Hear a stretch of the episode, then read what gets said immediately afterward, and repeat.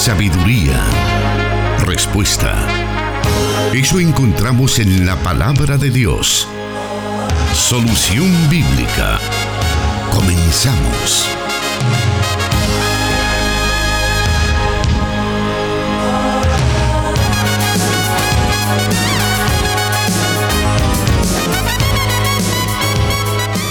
Es un hermoso privilegio el que Dios nos da de poder estar nuevamente con usted en el programa Solución Bíblica.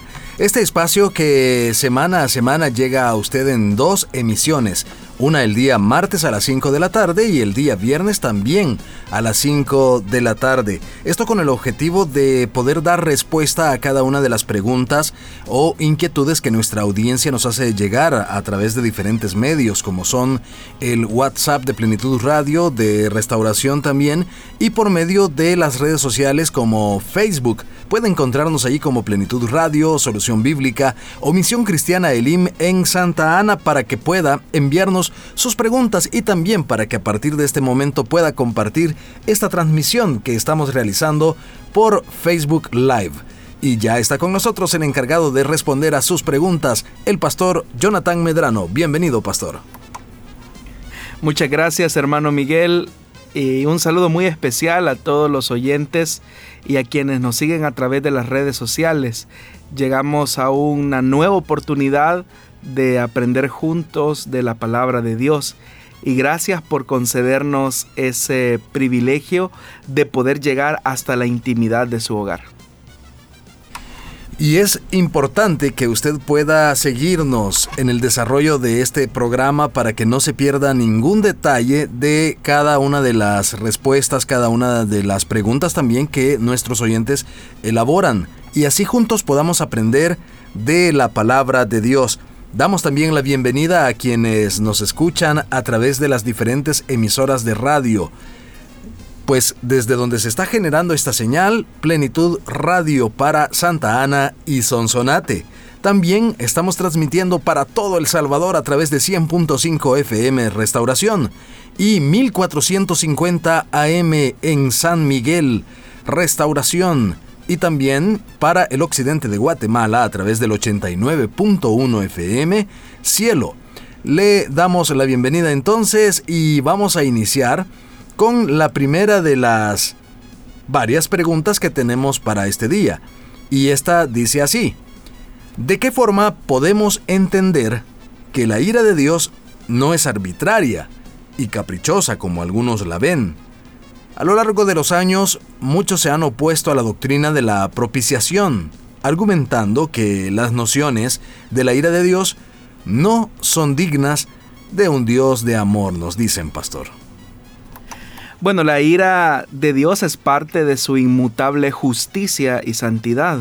En el Antiguo Testamento hay más de 20 palabras diferentes que se usan para expresar la ira de Yahvé, con un total de más de 580 ocurrencias en las que se presenta este aspecto del carácter de Dios. Ahora, sumado también a que ya en el Nuevo Testamento aparece con la advertencia de Juan, el Bautista cuando él habla acerca de la ira venidera en Mateo capítulo 3, versículo 7, o la misma declaración de Jesús que la ira permanece sobre el pecador incrédulo cuando él dice que el que cree en el Hijo tiene vida eterna, pero el que se rehúsa a creer en el Hijo no verá la vida, sino que la ira de Dios está sobre él. O qué decir de la imagen de Juan sobre la ira del Cordero cuando eh, los reyes de la tierra piden que caigan sobre ellos eh, los montes y se escondan ellos del rostro de aquel que está sentado sobre el trono y de la ira del cordero. Entonces la ira del Dios bíblico, y eso hay que entenderlo, es distinta a la imagen de un Dios enfurecido que tenían los paganos de diferentes culturas. Y hay tres elementos que podemos distinguir de la ira eh, de Dios sobre las concepciones que nosotros tenemos acerca de la ira de Dios. En primer lugar, una de las cosas que tenemos que decir es que eh, el Dios de la Biblia, que es eterno e inmutable, Él nunca pierde los estribos. Eh, deja el control o juzga a sus criaturas de manera caprichosa. No es cierto eso de que Dios actúa de manera arbitraria porque uno de los aspectos fundamentales del carácter de Dios es su justicia. Y dentro de su justicia opera también la soberanía de, de, Él y por lo tanto Él no actúa de manera caprichosa como algunos quieren verlo. Lo que sucede es que las personas muchas veces suelen confundir la ira humana que tiene por naturaleza ser impulsiva y por ser impulsiva nace de emociones que son totalmente pecaminosas, pero la ira de Dios no nace del pecado ni de los impulsos, sino que nace de la justicia y por otra parte no es pecaminosa. Por otra parte, el Dios de la Biblia no es apaciguado por un soborno, sino que el castigo de la ira se aplacó por su propia sangre. Es decir, que cuando Jesús va a la cruz, siendo el Hijo de Dios, Él asumió la culpa del pecado de tal manera que el que era sin pecado por nosotros se hizo pecado. Y al hacerse por nosotros pecado, Él llevó la consecuencia de todos nuestros pecados, pues se por un momento durante ese, durante ese momento de crucifixión eh, se produce quizás uno de los elementos más difíciles para el Hijo de Dios, que fue la separación por un momento con el Padre, porque el justo por los injustos, el que no conoció pecado se hizo pecado por nosotros, lo que significa que a Él se le imputó la culpa de nuestro pecado. Y por otro elemento, aunque ya lo había mencionado, es que el Dios de la Biblia, aunque enojado con el pecado y los pecadores, envió a su Hijo, como ya lo dije, a hacer nuestro sacrificio propiciatorio por amor. Es decir, la muerte de Cristo no hizo que Dios nos amara, eh, sino que el amor electivo de Dios planeó el sacrificio de Jesús hecho una vez y para siempre. Es decir, que Dios nos amó desde antes de la fundación del mundo y por eso con justa razón también el escritor de Primera de Juan dice que en esto consiste el amor, no en que nosotros hayamos amado a Dios, sino que Él nos amó a nosotros y por eso envió a su Hijo como propiciación por nuestros pecados. Significa que de antemano el Señor decidió voluntariamente aceptar el camino de redención para los hombres.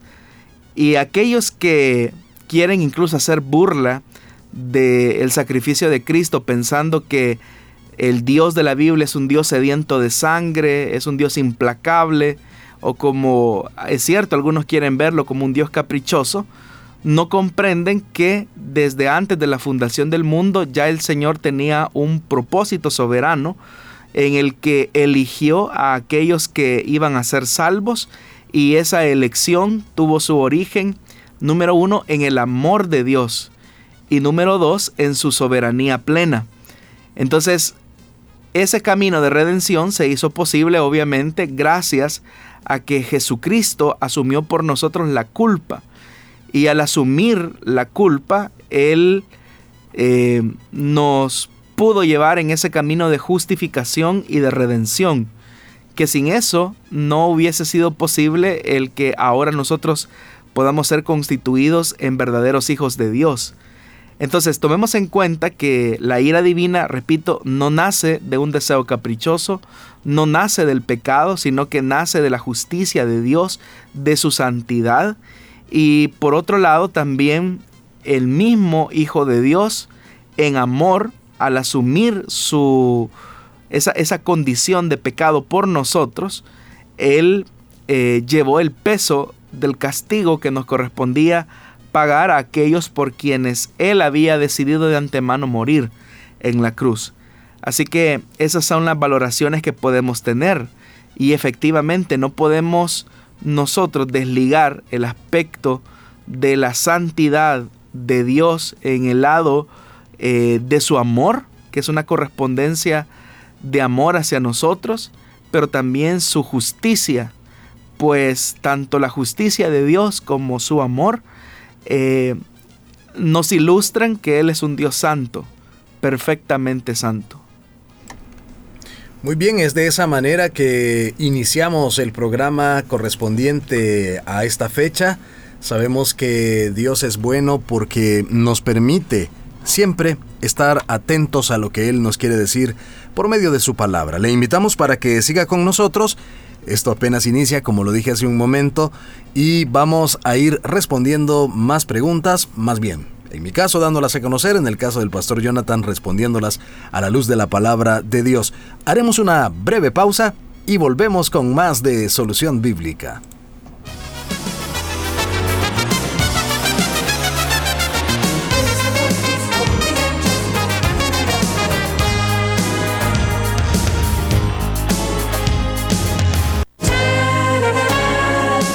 Da la sabiduría y el conocimiento. Solución Bíblica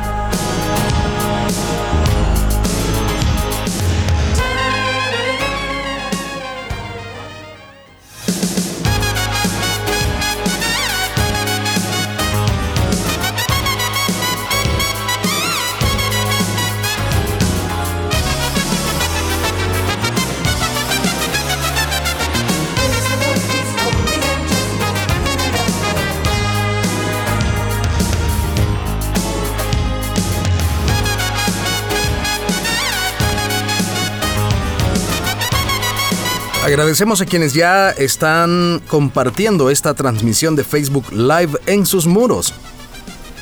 Es para nosotros importante que usted lo pueda hacer, ya que así podemos llegar a más personas con el mensaje de las Sagradas Escrituras.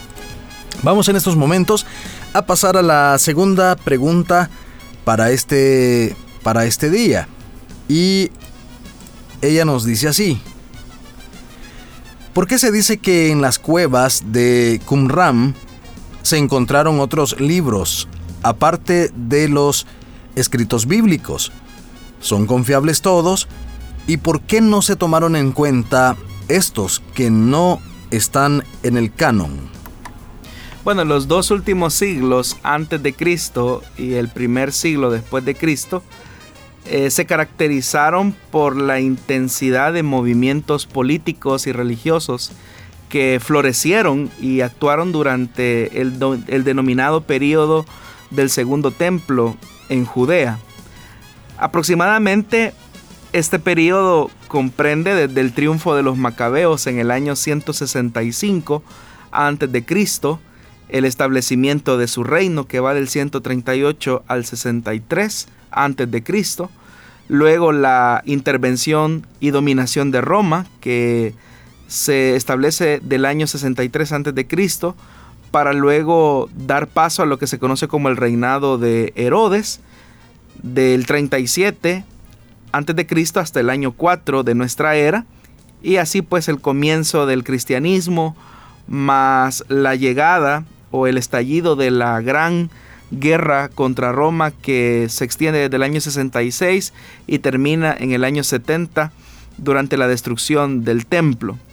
Durante ese periodo, como ya lo dije, hubo un proceso de mucha agitación política y religiosa. Pero en ese proceso de agitación política y religiosa, gracias a la fructífera labor de los escribas, eh, han llegado a nosotros manuscritos muy antiguos del texto bíblico original en hebreo. Entonces estamos hablando de esa comunidad que tiene características específicas y que a quienes se les atribuye obviamente esa copia de las escrituras eh, porque son ellos los que básicamente preservaron en muy buena medida prácticamente todo el Antiguo Testamento eh, en el hebreo, a excepción del libro de Esther. Pero aparte de estos libros, es verdad, aparte del canon bíblico que nosotros reconocemos como inspirado, los esenios que vivían en Qumran también preservaron la memoria histórica y religiosa del pueblo judío a través de otros escritos especialmente mucha literatura eh, con contenido apocalíptico. De hecho que en el periodo que nosotros conocemos como periodo intertestamentario, o que nosotros llamamos período del silencio, fue donde floreció lo que se conoce como la literatura apocalíptica. Y mucha de esa literatura apocalíptica que hoy conocemos es gracias a la preservación que se tuvo en las cuevas de Qumran. Ahora, es importante eh, que hagamos una pequeña eh, pausa en esto que estamos diciendo. Y es que durante el período intertestamentario, sí el pueblo judío tenía una conciencia acerca de que la Torá, por ejemplo, era inspirada por Dios, aunque se le atribuía tradicionalmente a Moisés, ellos ya tenían una conciencia que esto era palabra de Dios. Sin embargo, dentro de las facciones del judaísmo, estamos hablando de saduceos, fariseos y esenios, no, no había una unidad con respecto a los otros libros del Antiguo Testamento, como lo son eh, los profetas y lo que ellos llaman los otros escritos. Para los saduceos, es decir, para los sacerdotes, la palabra de Dios simplemente se, restringía a los primeros cinco libros de la Biblia, es decir, el Pentateuco o la Torá. Sin embargo, para los fariseos y los esenios, eh, los otros escritos y los libros proféticos eran también inspirados por Dios. Pero los saduceos no los consideraban como libros inspirados. Entonces, durante el periodo intertestamentario, hubo mucha eh, tensión con respecto a lo que se iba a reconocer como texto sagrado. Fue mucho tiempo después, específicamente después del año 70, cuando finalmente el judaísmo sienta una postura con respecto al canon, es decir, cuando se cierra específicamente el canon del Antiguo Testamento, es ya en época del Nuevo Testamento. De tal manera que el judaísmo que sobrevive a la destrucción del templo en el año 70 tiene que sentar eh, una posición con respecto a si eh, se van a reconocer como libros sagrados no solamente los primeros cinco libros de la Biblia, que son el Pentateuco, sino que si se van a reconocer los libros proféticos que van desde, desde Josué hasta el segundo libro de los reyes. Ellos consideran a esa, a esa sección eh, parte también de, los libros proféticos, que nosotros los clasificamos de otra manera. Ellos lo llaman los profetas menores. Y, los profetas mayores, que son eh, los profetas clásicos, ¿verdad? Entonces, en ese periodo, ellos tratan la manera de, sentar una posición, porque eh, gracias a que antes de la destrucción del templo en Jerusalén, muchos judíos vivían en la diáspora y ellos pues ya no tenían una relación tan familiar o tan cercana con el hebreo eh, y con el arameo, es que ellos se acercaban más a la traducción que nosotros ahora conocemos como la Septuaginta. Pero en la Septuaginta se incluían libros eh, del segundo canon, conocidos así como del segundo canon. Nosotros los conocemos como libros eh, deuterocanónicos o libros apócrifos.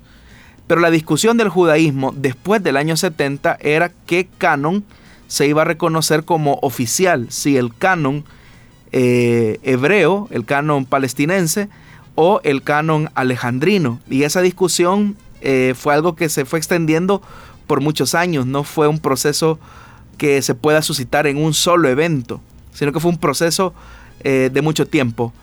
Obviamente que al final el judaísmo ortodoxo eh, sentó una posición con respecto a reconocer solamente aquellos escritos que se habían que habían emergido desde en el territorio de Israel propiamente.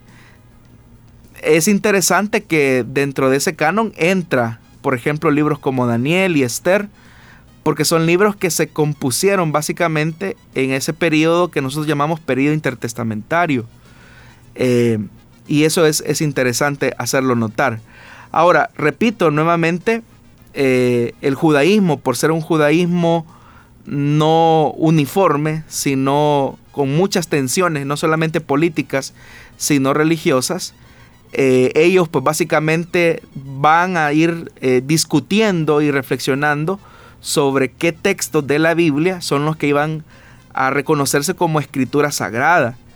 Y por esa razón es que muchos de los libros, especialmente literatura apocalíptica, que fue descubierta en las cuevas de Qumran, eh, pues obviamente no ingresó al texto sagrado, al canon sagrado, pues primeramente porque Dios no lo quiso, pero en segundo lugar porque el mismo judaísmo eh, ortodoxo no se sentía tan familiarizado o tan representado en dichos textos, porque muchos de sus contenidos en cierta medida contradecían aspectos fundamentales de la tradición, por decir algo, la tradición eh, legal de Moisés o la, o la ley mosaica.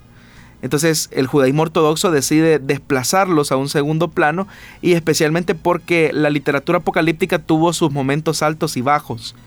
Durante el periodo intertestamentario respondió a una realidad y, y el judaísmo abrazó en alguna medida, a excepción de los saduceos, la literatura apocalíptica. Pero ya en la época del Nuevo Testamento, eh, esos escritos fueron debilitándose. Y sin embargo, en el cristianismo hubo un surgimiento de un, deseo de entender esa revelación de Dios precisamente utilizando el lenguaje apocalíptico. Y prueba de eso es que tenemos un libro en la Biblia que así se llama, el Apocalipsis. Y en otras partes del Nuevo Testamento también hay ciertas porciones eh, que han sido puestas por escrito en lenguaje apocalíptico, porque de alguna manera responde a las necesidades o respondió a las necesidades de los creyentes en el primer siglo y también responde a las necesidades actuales de los creyentes. Así que eh, sí, efectivamente, aparte del texto del Antiguo Testamento en las cuevas de Qumran, se descubrieron otros libros, especialmente literatura apocalíptica, que no forman el canon del Antiguo Testamento, pero que, repito, dentro de todo esto el Espíritu Santo estaba viendo la historia, él iba acomodando cada pieza en su lugar, y es por eso que ahora tenemos el canon como está y como lo conocemos. Y esa es la palabra que Dios quiso que su pueblo conservara. Ahora bien, y siguiendo con este tema, eh, los miembros de la comunidad de Qumran fueron un grupo disidente del judaísmo y por lo tanto podríamos decir que una secta al interior del judaísmo mismo y también cómo estaba organizada dicha comunidad y a qué se debe que este grupo eh, se fuera al desierto.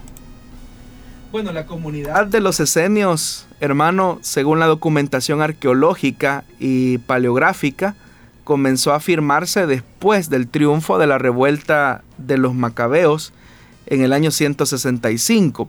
Probablemente los esenios fueron los primeros miembros disidentes del movimiento de los macabeos, ya que la nueva organización del templo no era del agrado de una facción al interior del judaísmo, debido a que durante ese proceso de la era macabea, o de lo que se conoce como también el periodo asmoneo, hubo mucha manipulación en el deseo de ostentar el poder al interior del templo. Y eso pues se va a ver claramente reflejado ya en, la, en el Nuevo Testamento y específicamente en el ministerio del Señor Jesús. Ya había una corrupción al interior del templo en Jerusalén. Por esa corrupción que se comenzaba a suscitar después de la victoria macabea, es que una facción de ese judaísmo que apoyó la liberación de la dominación eh, helénica, em, al no sentirse representados por la forma de gobierno al interior del templo o al ver las condiciones en las que se estaba suscitando la posible restauración de la vida religiosa al interior del templo, es que este grupo decide irse al desierto. Y la razón por la que se van al desierto es porque eh, esas condiciones, eh, que son una zona pues despoblada, como todo desierto, de alguna manera ofrecían posibilidades de llevar una vida más estricta de acuerdo a los principios y las creencias que ellos tenían. Cabe mencionar que los esenios eh, se distinguen muy claramente y eso lo podemos conocer a partir de los escritos de Filón y de Flavio Josefo. Eh, dentro de la comunidad Esenia, eh, ellos se destacan mucho por sus virtudes, por su ascetismo, por su sencillez. Eh, de hecho que hay ciertos rasgos particulares que tenían los esenios y es que ellos rechazaban toda forma de esclavitud, ellos rechazaban la unción con aceite, siempre se les veía con vestiduras muy blancas, y cuando una persona era aceptada dentro de la comunidad, pues tenía que pasar ciertos rituales de purificación que son conocidos ahora como los bautismos o el bautismo de los esenios o de los judíos, que no eran otra cosa más que rituales de purificación que ellos tenían. Pero les decía, cuando una persona era admitida al interior de la comunidad, ellos vestían ropas blancas y tenían otras prácticas, como por ejemplo que evitaban ellos bañarse desnudos, ellos observaban muy meticulosamente todas las normas de pureza y en realidad eran una comunidad eh, escatológica mesiánica. Y cuando nos referimos a que eran una comunidad escatológica mesiánica, es que ellos estaban esperando a la, la llegada del Mesías de Israel. Ellos creían que no tenían que hacer nada para esperar al Mesías y que lo primero que el Mesías iba a hacer era aparecer en el pináculo del templo. Esa era una idea que los esenios tenían, que el Mesías iba a aparecer en el pináculo del templo y iba a comenzar a purificar el templo. Es decir, lo primero que Israel eh, iba a purificar era la vida religiosa, para luego comenzar a purificar el espectro político y así la vida eh, social.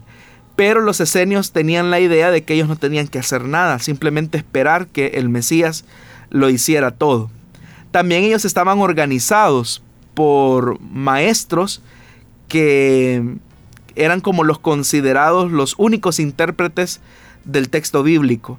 Y el jefe de los maestros se conocía como el maestro de justicia, que era básicamente la autoridad absoluta dentro de la comunidad de Qumran. Es importante también destacar, hermano, que en esta comunidad, que ya decíamos tiene una alta expectativa mesiánica, algunos creen que de esta comunidad que se ubicó en el desierto es de donde salió Juan el Bautista. De hecho que el Evangelio de Lucas en los últimos bueno, perdón, en los primeros en el primer, los primeros capítulos se menciona que Juan el Bautista desde su niñez fue llevado al desierto. Entonces uno se pregunta cómo es que un niño puede sobrevivir al desierto.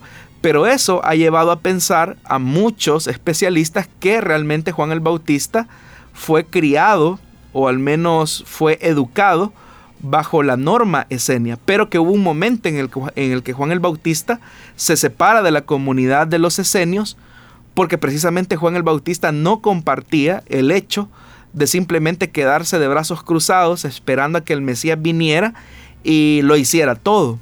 Juan el Bautista decide proyectar su visión escatológica y por eso se va al Jordán, porque el Jordán es un paso de transición de la llegada de algo nuevo. Y la idea también de que el Mesías aparecería en el Jordán eh, suscita también una, una de las ideas que también los esenios creían. Entonces, esa comunidad eh, tiene mucha importancia, la comunidad de Qumran, no solamente porque ellos se dedicaban dentro de su vida de ascetismo a tener todos estos rituales, sino que también ellos conservaban la escritura, es decir, se dedicaban al oficio de escriba, es decir, hacían copias de la escritura, y esas copias de las escrituras son las que fueron descubiertas a mediados del siglo pasado. En el hallazgo, eh, uno de los hallazgos más importantes, eh, conocidos como los hallazgos de las cuevas de Qumran. Pero ese es, ese es un mundo completo, ¿no? Eh, para, para, entrar a esto, pero en síntesis podríamos decir que estas son las razones por las cuales esta comunidad se va al desierto y cómo más o menos estaban organizados y cuál era su pensamiento o su visión acerca de la realidad que les rodeaba. Quédese con nosotros, estimado oyente, porque estamos escuchando las respuestas bíblicas, eh, respuestas que nos ponen también en contexto eh, respecto a la situación o a la condición bíblica. En fin, muchas cosas que podemos aprender a, a través de este programa. Por lo tanto, le invitamos a seguir conectado. Volvemos muy brevemente.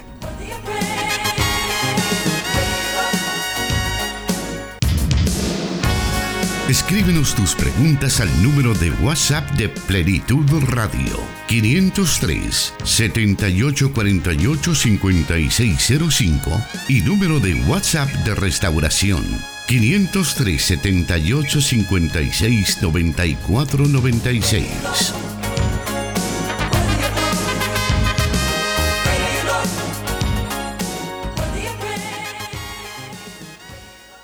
Y vamos a continuar esta tarde aprendiendo de la palabra de Dios y lo haremos con la respuesta de la tercera pregunta de esta tarde, la cual dice así. ¿Por qué en el Antiguo Testamento, que no se conocía el nombre del Creador, después se da a conocer el nombre del Creador? ¿Y por qué en el Nuevo Testamento se oculta el nombre del Padre?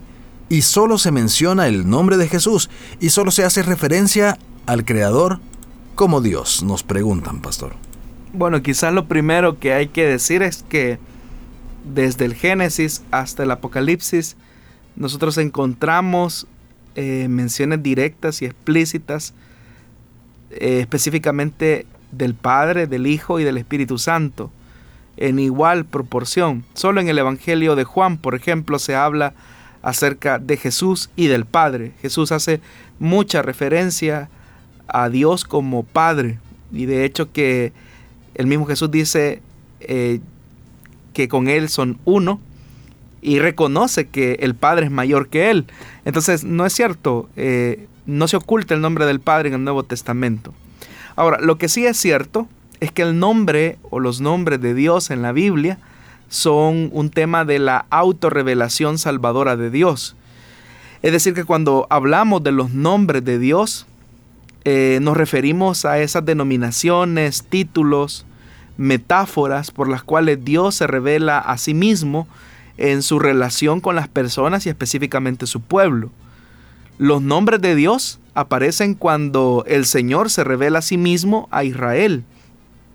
Y esa revelación culmina en el Evangelio, que es para todas las personas a medida que el nombre de Dios se despliega para incluir al Padre, al Hijo y al Espíritu Santo.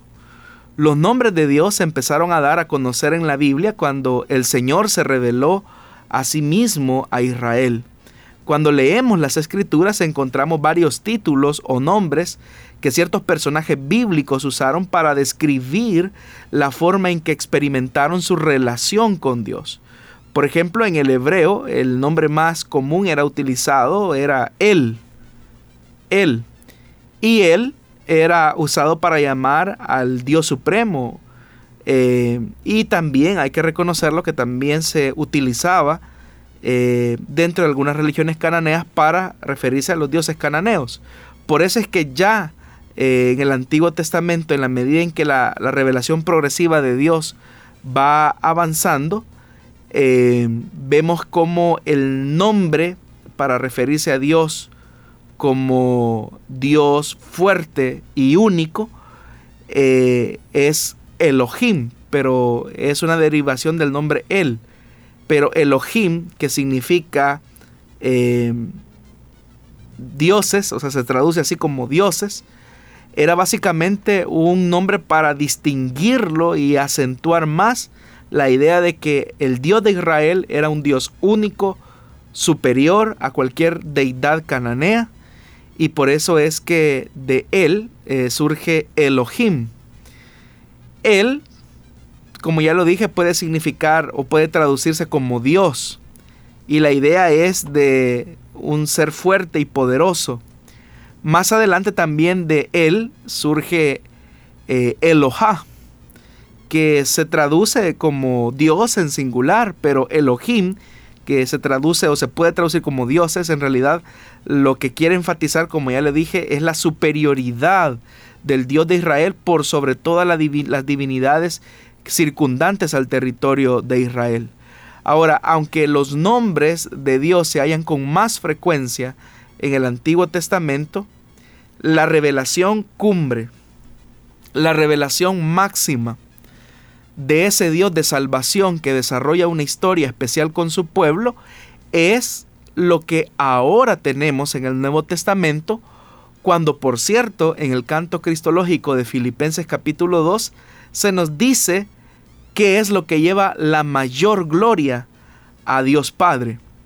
El texto cristológico al que me estoy haciendo referencia es al que se encuentra en Filipenses capítulo 2 versículo del 9 al 11 cuando dice, por eso Dios lo exaltó hasta lo sumo y le otorgó el nombre que está sobre todo nombre, para que ante el nombre de Jesús se doble toda rodilla en el cielo y en la tierra y debajo de la tierra, y toda lengua confiese que Jesucristo es el Señor, para la gloria de Dios Padre.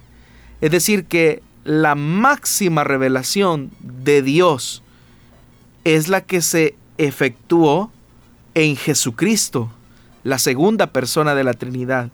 Lo que más gloria lleva al Padre es dar a conocer a su Hijo como aquel que se hizo carne, que asumió su condición de hombre y a través de su sacrificio perfecto fue capaz de redimir a aquellos a los que amó y por eso es que el Señor lo exaltó hasta lo sumo, dice el escritor de Filipenses, y le dio un nombre que es sobre todo nombre. Eso, esa, esa, esa implicación de un nombre que es sobre todo nombre expresa claramente una revelación máxima que ha sido entregada ya en el Nuevo Testamento.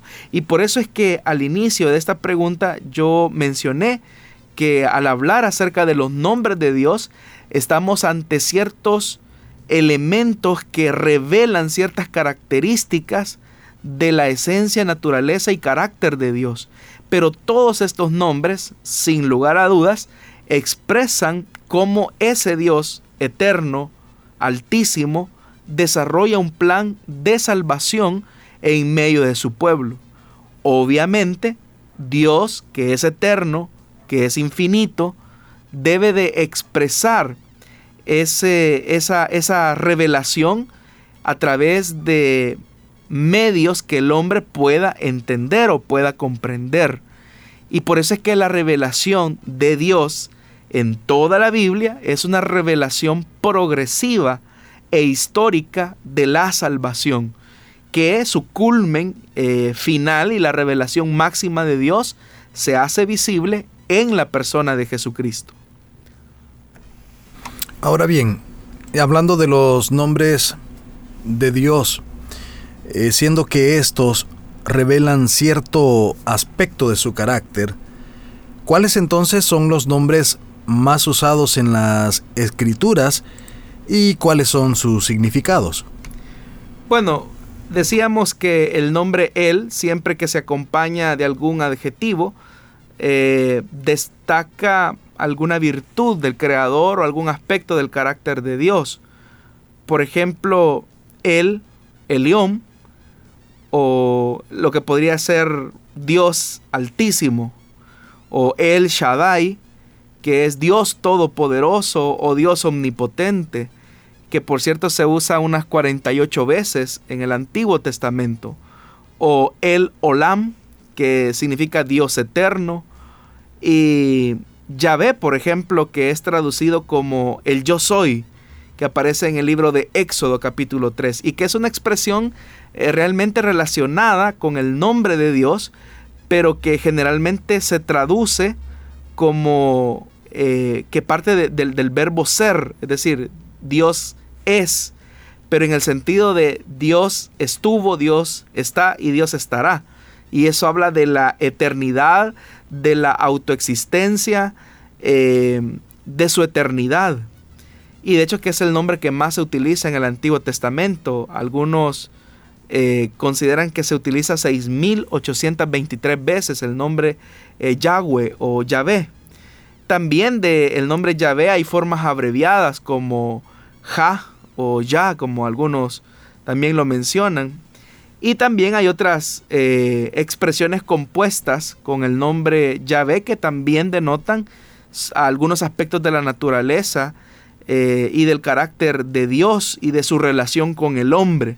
Algunos de esos nombres, eh, que son nombres también compuestos, está por ejemplo Yahvé Jiré, que significa el Señor proveerá, o Yahvé Nisi, que significa el Señor es mi estandarte o mi bandera, o Yahvé Shalom, el Señor es paz, o Yahvé Shammah, que significa el Señor está allí, o Yahvé Rafa, que significa el Señor sana, que por cierto de este nombre se va a derivar posteriormente el nombre Rafael, o Yahvé Shebaot, que lo que significa es el Señor de los ejércitos, y que es una de las designaciones bastante frecuentes en el Antiguo Testamento. Y el nombre que, con el que los judíos, eh, más por respeto, mm, utilizaban para dirigirse a Dios, con el nombre Adonai, que significa Señor, o puede ser traducido como Señor, como amo, como juez. Y por último, Isaías es el que más utiliza el nombre Kadosh eh, que significa el santo de Israel, o Isaías también habla de el santo. Eh, pero todos estos nombres, como yo lo menciono, eh, realmente son aspectos del carácter y de la, y de la esencia de Dios. Obviamente que no hay un solo nombre después del nombre Yahweh o Yahvé que logre contener todo lo que Dios es en esencia, porque su eternidad es infinita. Y por eso es que el nombre que más se utiliza en el Antiguo Testamento es Yahvé o Yahweh, porque Él es el Dios que estuvo, el Dios que está, el Dios que estará, y eso nos habla de su eternidad. Pero aún como nuestra mente es muy finita, Dios tiene que explicar todo lo que implica el, su, su nombre que es santo. Y que dicho sea de paso, es una de las cosas que Dios ama. Dios ama su nombre. Así que el conocer a Dios, el saber su nombre, no es simplemente tener una información, sino que tener una relación con Él. Y por eso es que en el libro de Éxodo, cuando Moisés le pregunta cómo se llama, en realidad la razón por la cual Dios revela el nombre a Moisés y Moisés solicita también conocer su nombre es porque a partir de ese momento comienza una historia de relación directa de Dios con su pueblo, porque el conocer el nombre de una persona no solamente era conocerlo o saberlo como mera información, sino que era una forma de relación o de intimar con ese nombre revelado. Todavía tenemos tiempo para escuchar unas respuestas a preguntas que todavía están en lista. Le invitamos para seguir con nosotros porque regresamos en breves momentos.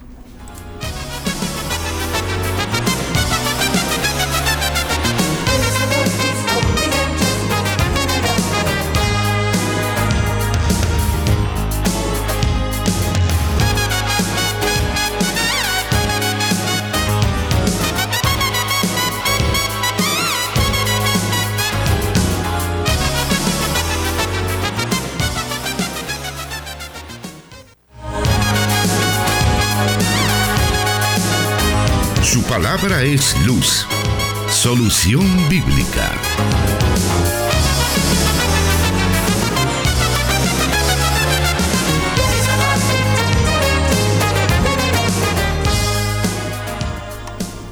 Le agradecemos nuevamente por seguirse comunicando con nosotros en la transmisión de Facebook Live y también por seguirnos enviando sus mensajes al WhatsApp 7848 5605. Por ese medio también puede enviarnos sus preguntas, tomaremos nota de ellas y a la mayor brevedad posible estas serán respondidas.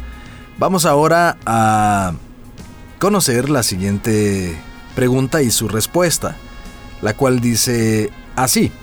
En 2 de Pedro, capítulo 3, versículo 16, el escritor señala que hay cosas que Pablo escribió que son difíciles de entender. Si Pedro, siendo judío, admite que hay cosas que son difíciles de entender de Pablo, que también es judío, ¿De qué manera podemos acercarnos adecuadamente para tener una comprensión correcta de ciertos puntos de la escritura y el Evangelio, como por ejemplo el mesianismo de Jesús, nos dice él o la oyente, pastor? Bueno, en el texto que cita nuestro oyente, el escritor básicamente está llamando a sus oyentes, eh, por no decir los lectores, porque era una lectura comunitaria la que se hacía al interior de las, de las iglesias, a mantenerse firmes a la espera de la llegada de, del Señor como Salvador.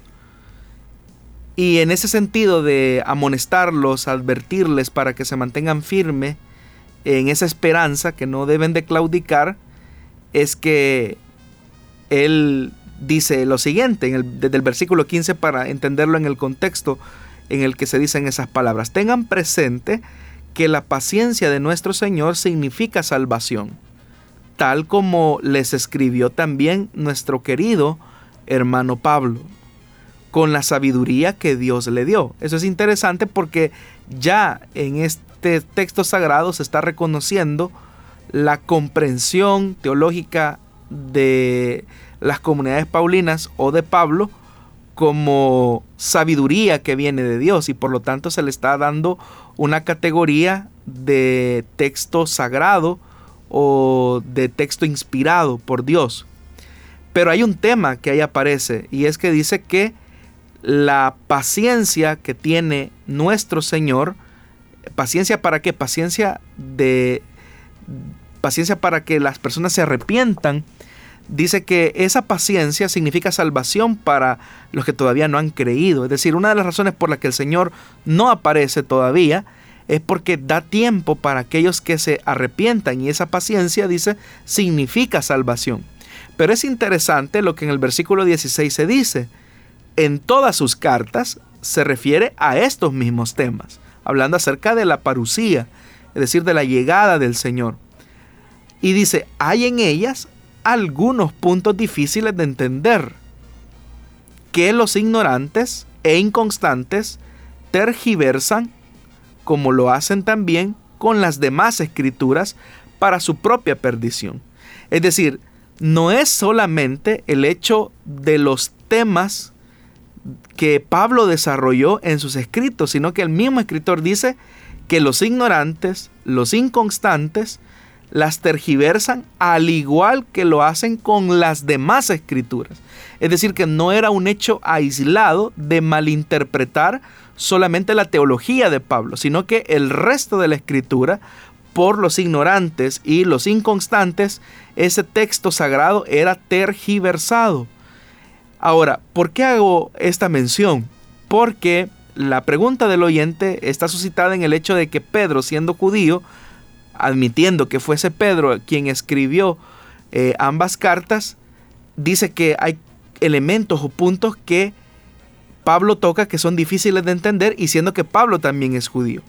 El tema no radica en el hecho de la etnicidad de Pablo y, de Pedro para, para que un texto de la escritura sea comprensible. El hecho radica en que la verdad revelada de Dios, el corazón endurecido de los hombres, y es lo que quiere tocar eh, precisamente en esos versos, rechaza o tergiversa o se pervierte la comprensión de esa verdad revelada. Y no es tanto porque el texto no sea claro, no es tanto porque la Biblia o la escritura no sea clara o no tenga luz suficiente, la tiene suficientemente, pero la dureza del hombre es tal que llega al punto de tergiversar la misma revelación que es clara para aquellos a quienes Dios está manifestando su oferta de salvación. Obviamente que quienes aceptan esa revelación son aquellos que también aguardan la esperanza de la llegada del Mesías, eh, o me he dicho, la llegada del Señor en su segunda eh, venida, tal como eh, Pedro quiere enfatizar en ese escrito. Pero es importante entender eso, que tanto el Evangelio como buena nueva de salvación, en el hecho que Dios revela a su mensajero y por lo tanto este mensajero se vuelve en el mensaje vivo de Dios, es la revelación y la consumación de que un nuevo tiempo ha llegado. Por eso es que en el Evangelio de Marcos, cuando dice que el Señor Jesús salió a predicar a Galilea, Él les anunciaba que el reino de Dios se ha acercado. Es decir, la hora se ha acercado en que ese reino se ha hecho visible. ¿En quién? En la persona de Jesús. Pero muchos rechazaron a Jesús y por lo tanto no vieron en él las promesas cumplidas que se habían eh, preservado desde el Antiguo Testamento y que estaban teniendo fiel cumplimiento con la llegada del el Mesías que era Jesucristo, el Hijo de Dios. Entonces, la misma escritura nos brinda los parámetros para que podamos comprender eh, los elementos que Dios quiso revelar. Y no tiene que ver tanto el elemento de, de la comprensión judía necesariamente para entender esos aspectos, porque curiosamente quien mejor entiende eh, el mesianismo, la obra redentora, eh, la obra vicaria de Cristo es Pablo.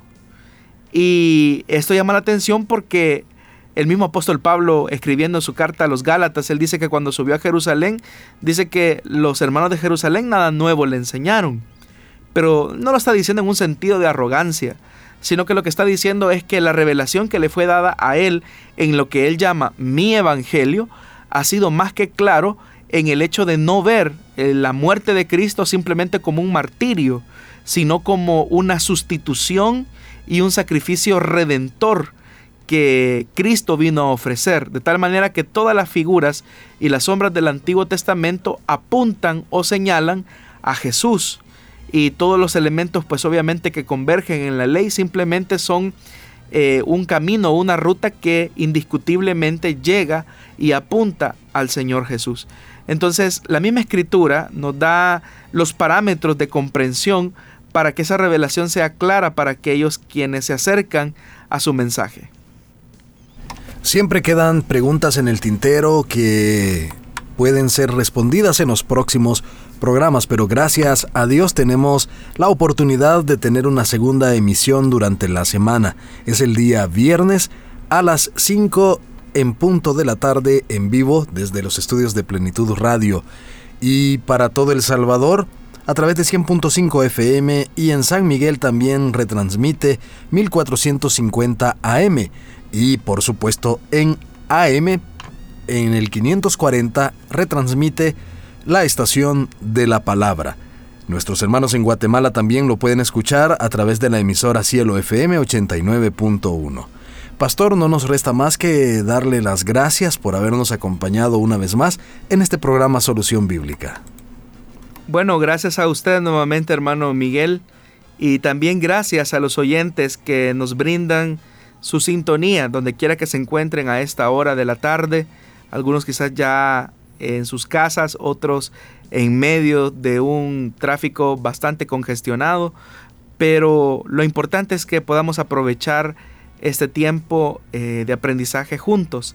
Y como siempre lo digo, si el Señor no ha venido por nosotros y nos presta la vida, nos volvemos a encontrar en una nueva emisión del programa Solución Bíblica el día viernes a las 5 de la tarde.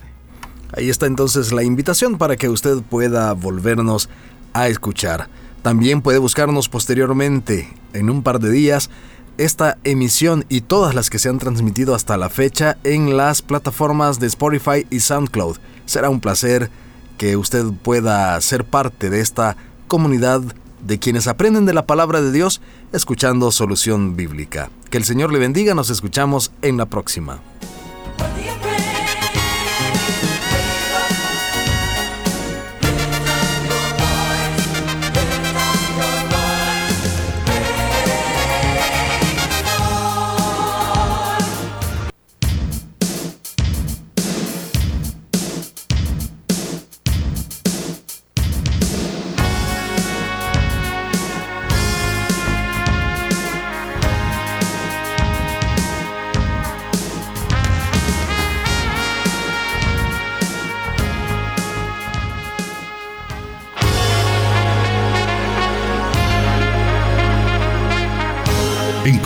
Respuesta en la palabra de Dios.